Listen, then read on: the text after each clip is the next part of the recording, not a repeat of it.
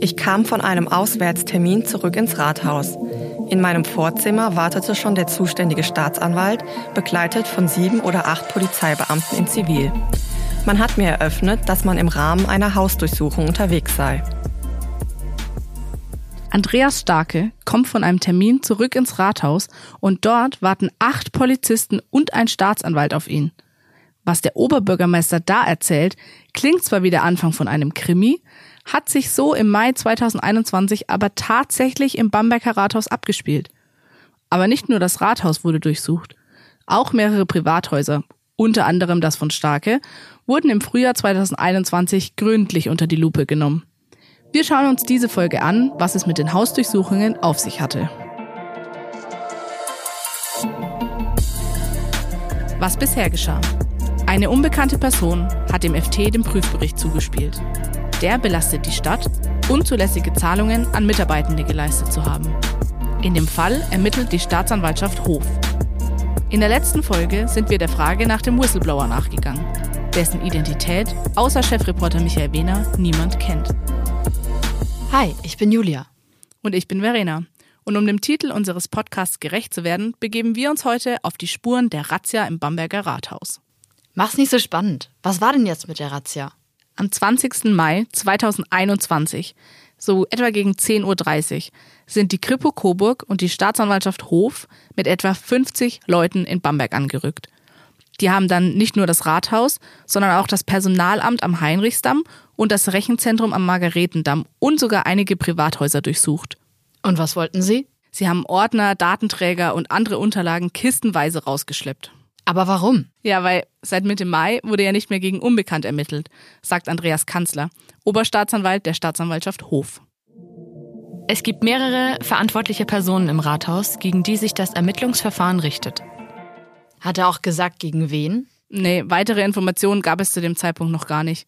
Aber der Oberstaatsanwalt Andreas Kanzler hat uns schriftlich erklärt, wie so eine Durchsuchung vorbereitet wird.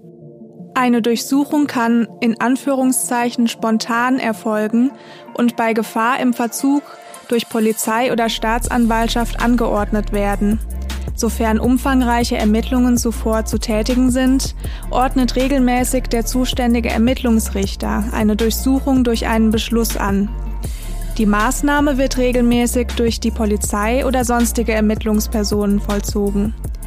Als Durchsuchungszeugen werden, wenn kein Verzicht durch den Beschuldigten erfolgt, Gemeindemitglieder hinzugezogen. Deren Hinzuziehung bedarf es nicht, wenn ein Staatsanwalt bei der Maßnahme dabei ist.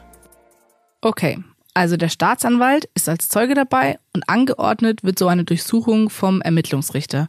Die Polizisten sind dann diejenigen, die die Durchsuchung durchführen. Das klingt ja nach einer großen Sache. Das passiert ja wahrscheinlich auch nicht alle Tage in Bamberg. Waren auch Leute aus der Bamberger Redaktion vor Ort?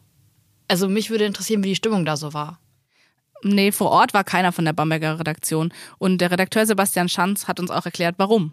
Ich war zu der Zeit ganz unromantisch daheim in meinem Homeoffice, cockt.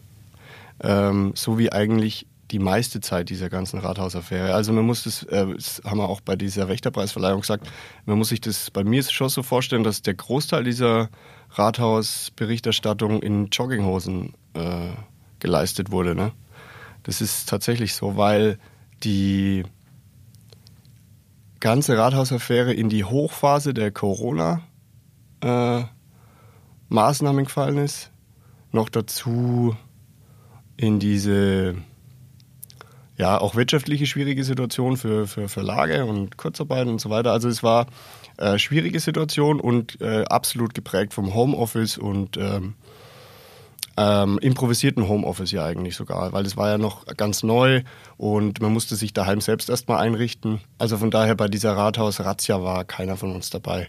Abgesehen davon hätte auch keiner von uns irgendwie äh, mit reingehen dürfen oder so. Also das äh, war eigentlich klar und Fotos hat man aber jede Menge. Das ist echt Wahnsinn, wie komplex und ausführlich die Berichterstattung war, wenn man bedenkt, dass viele auch in Kurzarbeit waren. Aber jetzt mal eine andere Frage. Hat die Stadt eigentlich selbst etwas zur Aufklärung beigetragen? Tatsächlich hat die Stadt mehrere Überprüfungen des Prüfberichts und der Finanzflüsse durchgeführt. Doch das lief nicht ganz ohne Kritik ab.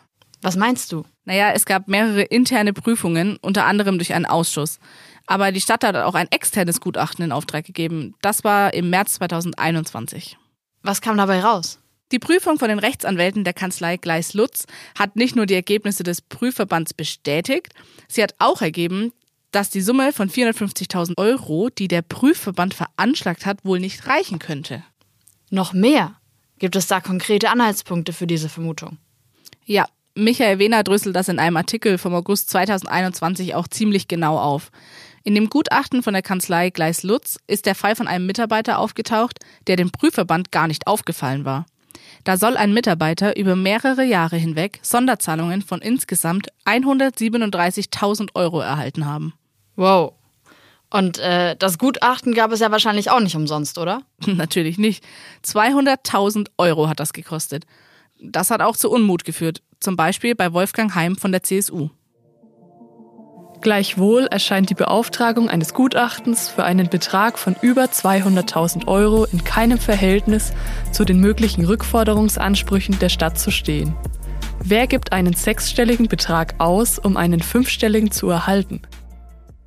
Aber fragen wir doch mal den zweiten Bürgermeister Jonas Glüsenkamp, warum die Stadt ein externes Gutachten in Auftrag gegeben hat, obwohl dadurch zusätzliche Kosten entstanden sind. Da fragen Sie jetzt den Richtigen, weil die Entscheidung dieses Gutachten in Auftrag zu geben, habe äh, tatsächlich ich getroffen und habe es dann auch in Auftrag gegeben. Ich habe es im ersten Quartal 21 dann so erlebt, dass es einen wahnsinnig großen Vertrauensbruch auch gab zur Stadtverwaltung und viele gar nicht mehr der Stadtverwaltung selbst zugetraut haben, dass sie jetzt das neutral aufklären und auch die richtigen Entscheidungen treffen. Und mir war es wichtig, dass wissen wir auch aus anderen gesellschaftlichen Krisen, die wir haben, dass jemand externes ein Auge drauf wirft und uns auch sagt, wie wir weiter vorgehen sollen. Denn das, was mit dem BKPV festgestellt wurde und auch von der Regierung von Oberfranken, war erstmal nur eine Feststellung der Tatsache, aber keine Handlungsanleitung, wie wir damit weiter umgehen sollen. Und mir war es wichtig, dass jetzt nicht diejenigen, die vielleicht mittelbar auch die Entscheidungen getroffen haben, dass es dazu kam, auch die Entscheidung treffen, wie es aufgearbeitet wird. Und das ist auch eine Sache, mit der eine Stadtverwaltung nicht täglich konfrontiert ist. Und deswegen habe ich die Entscheidung getroffen, um auch Vertrauen zur Bevölkerung zu schaffen, dass wir komplett extern uns jetzt mal sagen lassen, wie es weitergeht. Okay, wenn er das so erklärt, leuchtet die Entscheidung für das Gutachten natürlich ein. Also die Summen werden ja immer größer. Jetzt bestätigt auch noch das Gutachten die Zahlung. Es wird immer heißer im Rathaus. Ja, und vor allem für Starke wird es immer unangenehmer. Er ist ja der Kopf im Rathaus. Und für ihn drohen jetzt Konsequenzen. Und zwar nicht nur im politischen Sinn. Mehr dazu erfahrt ihr in der nächsten Folge von Razzia im Rathaus. Dieser Podcast ist eine Kooperation der Volontärinnen und Volontäre von infranken.de und dem Fränkischen Tag. Einige Zitate wurden von unseren Kolleginnen und Kollegen eingesprochen.